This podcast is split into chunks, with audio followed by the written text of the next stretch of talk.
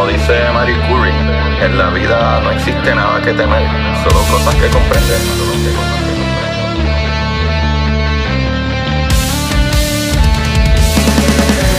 Recuerden correr y buscar la manera de aprender que más le divierta.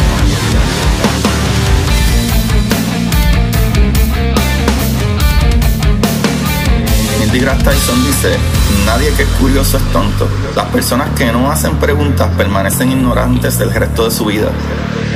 Y para ustedes, esto es curiosidad científica.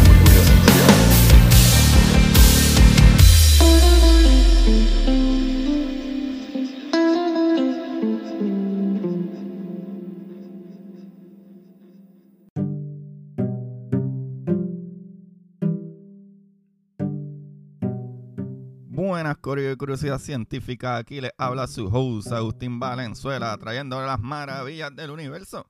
Y el día de hoy vamos a hablar de una cosita que para muchos parece obvia, pero eh, muchas veces no lo es. ¿Sabes? ¿Y de qué estoy hablando, chavalito? De la estrella. Sí, mi amiguito.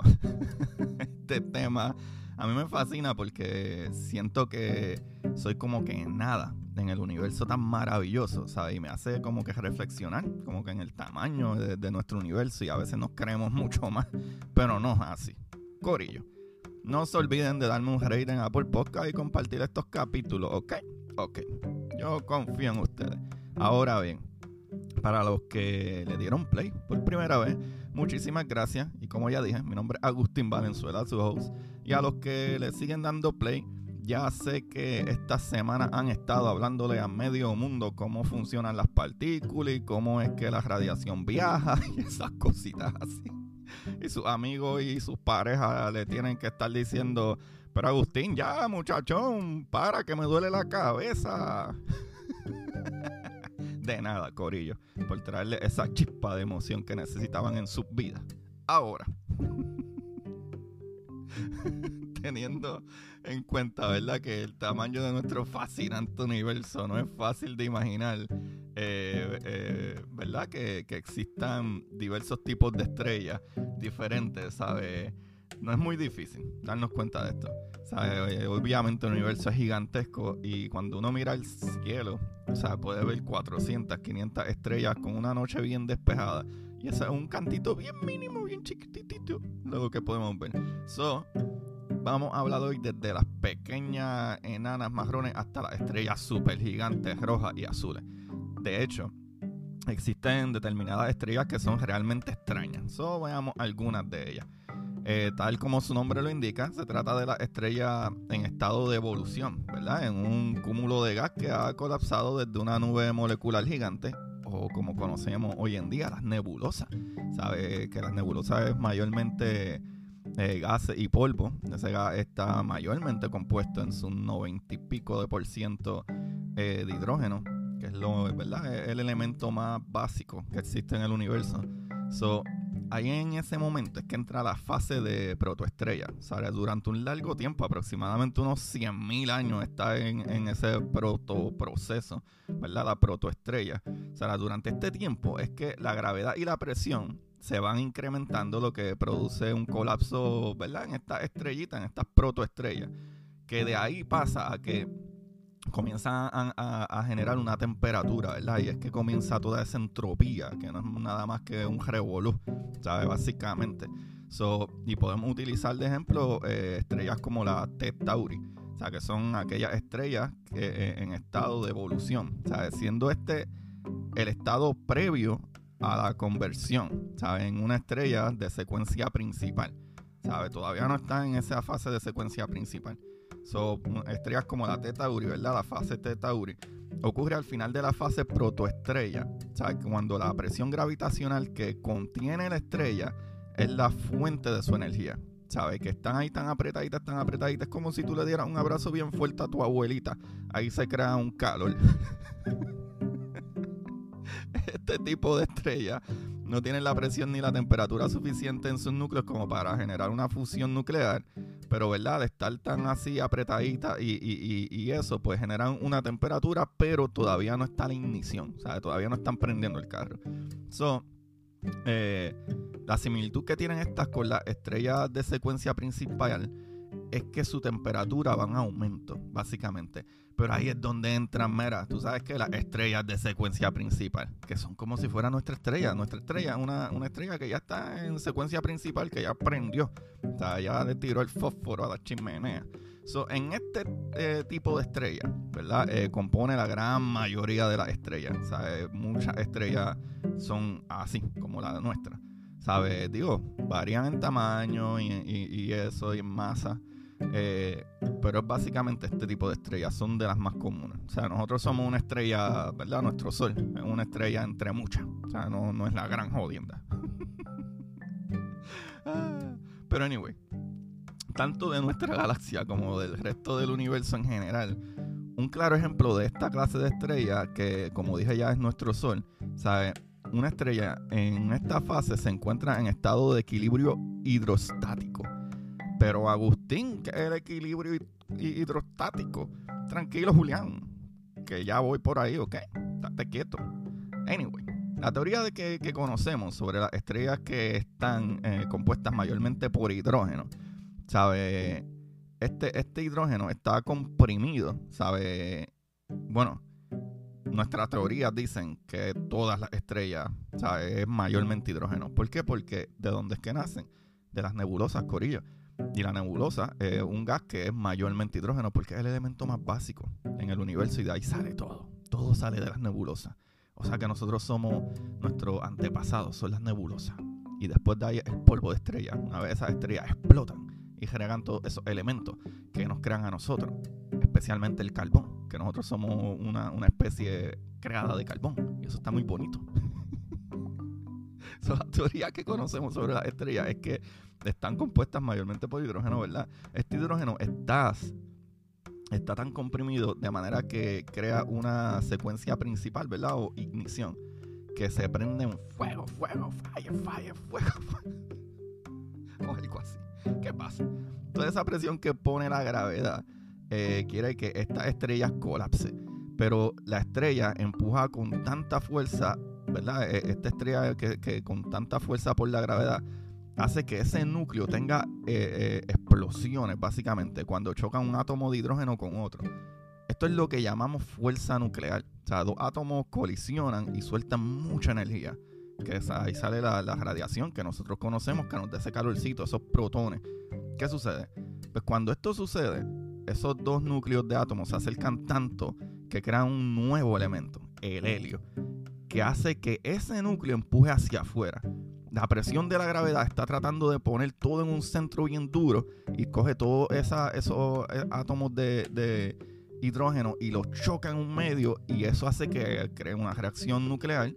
Pero con esa reacción nuclear hace que esos protones, ¿verdad? Esos átomos, ese núcleo de átomo esté tan cerca que ahí es donde entra la fuerza nuclear fuerte y los atrapa y no los deja escapar y se convierte en, entonces e, en, helio. Y el helio entonces empieza a empujar y entonces la fuerza de gravedad empieza a, meterlos para adentro, pero el helio no deja que se peguen, es como un bouncer, que están pues, tratando de que no, no, no, no, no, no pueden entrar al party, esto de aquí del medio del VIP, pues algo así, para que entiendan. wow, qué bello, ¿verdad? Eh, verdad que, que, que, que esto está brutal, Corillo. Qué maquinaria natural más perfecta. ¿Sabes? Esto funciona naturalmente. Qué brutal. Wow. Ahora, Corillo. Eso es lo que se conoce como el equilibrio hidrostático. ¿Sabes? Las partículas están tratando de meterse un medio por la fuerza, ¿verdad? Grave, de la gravedad que es tan fuerte y se inician y explotan y chocan y crean radiación, pero se convierten en nuevos elementos que mantienen en balance empujando para que la estrella no colisione por completo. Eso es la que hay. Anyway, vamos allá. Ahora, la masa de estas estrellas varían enormemente, pero ¿verdad? Lo, eh, eh, lo, mínimo es alrededor de 0.08 veces la masa total del Sol y como máximo, máximo en teoría, eh, pueden crecer hasta 100 veces la masa del Sol. ¿Verdad? Ahí es que corren más o menos las estrellas de nuestro rango, más o menos. Para que sepan, las estrellas por la presión gravitacional, de, ¿verdad? De acuerdo a los cálculos, no podrían ser más grandes de 200 veces, a lo mejor como hasta 250 veces el tamaño de nuestro Sol, porque la presión es demasiado fuerte y son demasiado gigantes y no aguantarían, o sea, se explotan y colisionan y como que, ¿sabes? Como si tratara de formar algo, pero se cae. O sea, no es ni siquiera una supernova, es que no aguantan, es demasiada eh, eh, materia toda unida en tamaño ridículamente gigante que ni siquiera, o sea, no hay manera de que ese núcleo aguante y pueda empujar. Eh, de acuerdo a los cálculos, no deberían de existir estrellas o, cuando se crean se destruyen inmediatamente casi cuando son 200 veces más grandes que nuestro Sol. Pero entonces de ahí, después de que sucede esto, eh, que tenemos nuestro Sol, la cosa más bonita y más chévere que hay, que nos está dando calorcito, después de, estas son las estrellas más balanceadas y como quien dice mejor hechas, por ponerlo así. Pero estas estrellas llegan a su final. Porque ¿qué sucede cuando todos esos químicos se fusionan y ya no hay más nada para fusionar porque ya han creado elementos más grandes? Se convierte en una gigante roja. O sea, es una fase de la estrella. ¿Sabe? Pues esta gigante roja, ¿verdad? En la fase de gigantes rojas se da cuando una estrella ha consumido todo el hidrógeno de su núcleo, lo, lo que provoca que la fusión eh, se ve interrumpida y las estrellas ya no pueden generar presión. ¿sabe? Una capa de hidrógeno alrededor del núcleo se enciende eh, permitiendo con, ¿verdad? Este, la continuidad de la vida de la estrella, pero en este proceso causa que la masa se vea reducida en tamaño. ¿sabe? Eh, y lo que hace es que empieza a quemar más combustible más rápido porque ya no queda casi combustible. O sea, los gigantes rojas llegan a tener un tamaño de hasta 100 veces mayor que en su fase de secuencia principal, que es lo que es nuestro Sol, ahora mismo es una secuencia principal, una estrella regular, pues cuando ya se está acabando el final de su vida, empiezan a quemar ese, esos gases enseguida, porque tampoco tienen, eh, ¿verdad? En el núcleo, materiales como hidrógeno, carbón o silicón que puedan empujar, eh, ¿verdad? O mantenerle en, balance. Ya hay demasiadas pocas cosas, ya ese centro se empieza a convertir en metales más pesados como el hierro y cosas así. So, tú no puedes fusionar el hierro como fusionas con los gases. So, ahí es donde entonces empieza a crecer. ¿Qué sucede, Corillo? Nuestra estrella, esto va a suceder. Nuestra estrella tiene ese tamaño que no va a, ser una, eh, ¿verdad? Otro tipo de estrellas que ya hablaré, pero va a terminar siendo una, una, una nova, ¿verdad? Una supernova, pero se entiende que va a ser una, ¿verdad? Una estrella eh, planetaria. O sea, una nebulosa planetaria que va a tener una explosión, pero no va a ser una explosión como una supernova destructiva, sino que va a explotar, eh, ¿verdad? De una manera más tranquilita, que puede durar unos días, unos meses. Eh, y, ¿verdad? y después lo vamos a ver como la famosa Helix, que es esa, esa nebulosa planetaria que se ve bien bonita con gases alrededor y el centro. Eh, pues básicamente eso sucede. Pero cuando esta estrella gigante roja crezca, va a llegar, ¿verdad? A cubrir el espacio donde nuestro planeta está. Por eso es que tenemos que seguir metiéndole a los avances tecnológicos para salir de esta roquita, papá. Porque ahora estamos bien y a lo mejor billones de años parecen un montón, pero va a llegar un momento que eh, si la humanidad logra sobrevivir todos esos años, no podemos vivir aquí para siempre. Tenemos que buscar otra estrellita hermana o algún otro lado donde podamos vivir. Así que eso es lo que va a suceder. Pero después que sucede esto, después que se convierte en una gigante roja, ¿verdad? Y, está terminando su vida, ahí ¡pam! Al terminar su vida, ¿qué sucede? Se convierte en una enana blanca. ¿Sabes? Cuando las estrellas ya no tienen más hidrógeno en su núcleo, es cuando se convierte en una enana blanca, ¿verdad? Se dan varios procesos entonces, los cuales finalizando, cuando la estrella eh, finalmente colapsa dentro de su propia gravedad, una enana blanca brilla porque alguna vez fue una estrella radiante. Sin embargo, eh, ¿verdad? Ya no hay ningún tipo de reacción sucediendo en ella. Es que estas estrellas todavía están súper calientes, una temperatura súper alta y tarda cientos de, años, eh, ¿verdad? Que en lo que su temperatura baja y deja de irradiar tanta, ¿verdad? Tanta luz.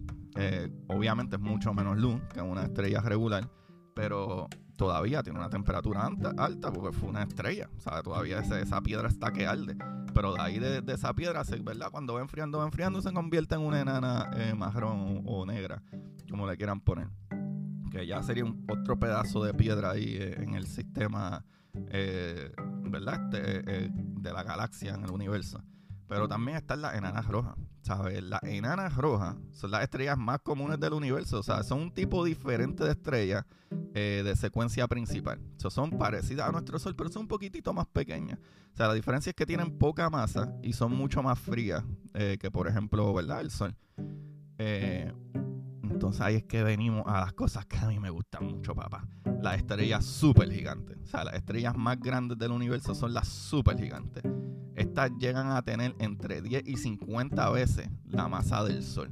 O sea, al ser tan enormes, consumen el hidrógeno de su núcleo a un ritmo muy rápido. O sea, que es la razón por la cual mueren jovencitas. O sea, las estrellas gigantescas, cuando tú ves una estrella súper gigante, estas gigantes azules o estas gigantes rojas, ¿sabes? Que tienen una temperatura ridículamente alta.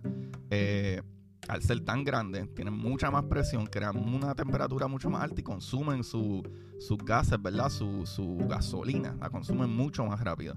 Y pues no viven muchos años viven cientos de, miles de años, pero a lo mejor no llegan a los millones de años como nuestra estrella, que es una estrella que tiene como quien dice el tamaño perfecto y más bonito y más chulita para que dure billones de años. O sea, nuestra estrella se entiende que debe de, vivir unos 9 a 10 billones de años y ya estamos a mitad de su fase. Eso tenemos como 4 billones de años más, maybe 5 billones de años más. Pero, como dije, va a terminar siendo una, una, gigante roja en algún momento. Ahora, Corillo, vamos a hablar de cosas más brutales todavía. Que uno, ¿verdad? A veces no piensa. Incluso yo decía cuando lo descubrí, wow, qué brutal. Y es que son cosas como que hay sistemas, eh, ¿verdad? Estelares, que son estrellas binarias sí, mis amigos bellos, estrellas del de los sistemas solares que son binarios, como la película de Star Wars, que sabes que mira al cielo y se ven dos soles al mismo tiempo. Eso es más común de lo que pensamos. ¿Sabe? Igual que eh, ¿verdad? Este, pasaríamos a otros tipos de estrellas después de colapso de estas mismas, como las de neutrones y las enanas marrones que mencioné, pero sería ¿verdad? Eh, eh, el final de muchas de ellas. Pero cuando nos podemos a pensar, y eso está súper, súper brutal, Corillo, estas estrellas nacen en una e, en unas pelotas, ¿sabes? En, unas nebulosas que son unas, ¿sabes? Una, una eh, eh, cosa, ¿verdad? En el universo que es un montón, pero un montón, pero son cosas gigantescas, ridículamente grandes de polvo, ¿sabes? lo que son las nébulas las nebulas es de donde nacen todas estas estrellas. Todo nace de esas nebulas. ¿Qué sucede? Eso, eso son, ¿sabes? Eh, eh, cosas gigantescas y de un mismo lugar nacen un montón. Eso no es tan raro cuando nos podemos a pensar de que hayan eh, sistemas que tengan más de una estrella. Es bastante común, más común de lo que uno piensa que hayan sistemas que tengan dos estrellas y hasta tres estrellas. Y, y tú ves que entonces están este, orbitándose una con otra. ¿Sabes? Usualmente si hay más de dos estrellas en ese sistema, ¿verdad? Que hayan tres estrellas, por poner un ejemplo, llega un punto que eh, entre, lo que ellas se orbitan, algunas sale expulsada, ¿sabes? pero muchas de ellas, estas estrellas, cuando terminan siendo binarias, ¿verdad? Dos estrellas, eh, esas dos estrellas sí se están este, orbitando una con otra y pueden tener este sistema estable. Y eso está súper brutal, eso está súper crazy. Y eso a mí me encanta, ¿sabes? So, sí, Corillo, aunque no lo crean, cositas como suceden en Star Wars, que hay más de, dos estrellas en el cielo, puede suceder. Eso puede suceder. Y eso está súper brutal. Ahora, como dije ya, después de la vida de las estrellas regulares y las supergigantes y qué sé yo, eh, se pueden encontrar estrellas como las estrellas de neutrones. ¿Sabes? Que esas estrellas de neutrones es cuando hay una estrella súper masiva, ¿verdad? Estas estrellas súper gigantes, pero no tienen el tamaño como que era suficiente, que están ahí, ahí, ahí, a punto colapsar, pero no colapsan y lo que hacen es que la presión es tan fuerte que todos esos protones y electrones se convierten en neutrones en ese núcleo y por eso se llaman estrellas de neutrones. Es mayormente neutrones, ¿sabes? De, que están ahí acumulados. Esas estrellas son tan y tan y tan y tan ridículamente densas en ese núcleo que una cucharada de una estrella de neutrones puede pesar miles y miles y miles y miles de toneladas. Una cosa ridícula. Buscan el numerito, googleanlo para que tengan una idea. Pues no me acuerdo el número ahora. Pero algo ridículo. O sea, una, una cucharada de una estrella de neutrón puede ser miles de toneladas. Algo ridículo. de, lo denso que están las cosas en ese punto, pero no están lo suficientemente densos para crear, tú sabes qué, hoyos negros, papá. Este sería eh, el final de muchas estrellas. Claro, qué bueno está esto, Dios mío. no nos quedamos aquí, ¿verdad? Porque de acuerdo con los cálculos de la relatividad de Einstein, ¿verdad? Los físicos predecían que si la gravedad es, ¿verdad? es la tela del espacio, ¿verdad? Eso es lo que dice la relatividad de Einstein. Eso, los físicos eh, predecían que si la gravedad es la tela del espacio, ¿qué sucede si hay un objeto demasiado denso en un punto muy disminuido en esa tela? Pues chavalito, la tela colapsa. y ahí lo tienen. Esto es lo que llamamos tan tan tan los hoyos negros. Qué brutal. Esto está súper brutal. Corillo, básicamente aquí tengo otra paginita que estaba buscando para que tengamos un resumen súper brutal de esto. Y, es básicamente así. De las nebulosas, ¿verdad? Que ese conjunto de polvo y gases que hay ahí, que es mayormente hidrógeno, pasa a las protoestrellas, que es que ya se está formando ese sistema y ya tú puedes ver así como, como ese, ese mejunje ¿verdad? Que va rodeando un núcleo, pero todavía no ha iniciado, ¿verdad? Ya todavía no, no ha aprendido hasta que está lo suficientemente denso y tiene la suficiente cantidad de, materia para entonces, boom, poner esa presión y crear una estrella.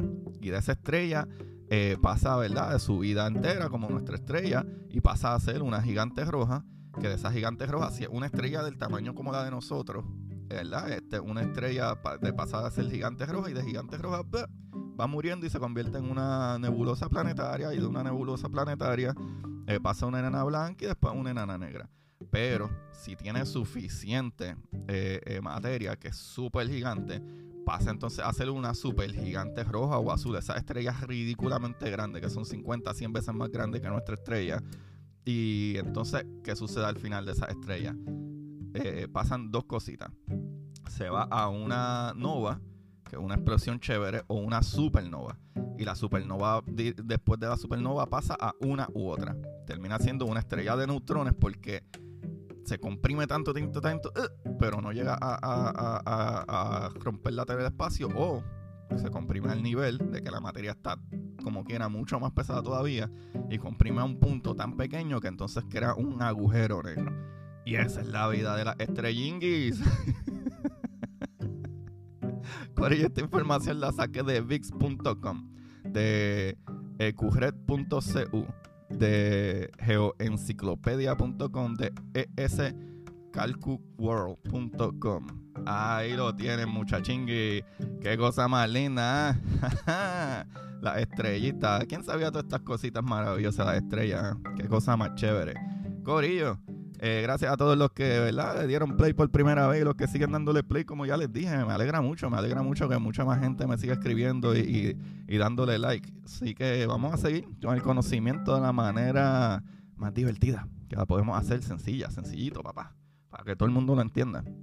Ahora, recuerden que pueden conseguir mi libro, Curiosidad Científica, El Universo en Arroz con Habichuela, en Amazon, o me pueden tirar al inbox. ¿A dónde? a Curiosidad Científica Podcast en Instagram o en Twitter, Curiosidad Científica. Y se escribe Curiosidad CI de científica, pero es C-I-T-F-K. Científica.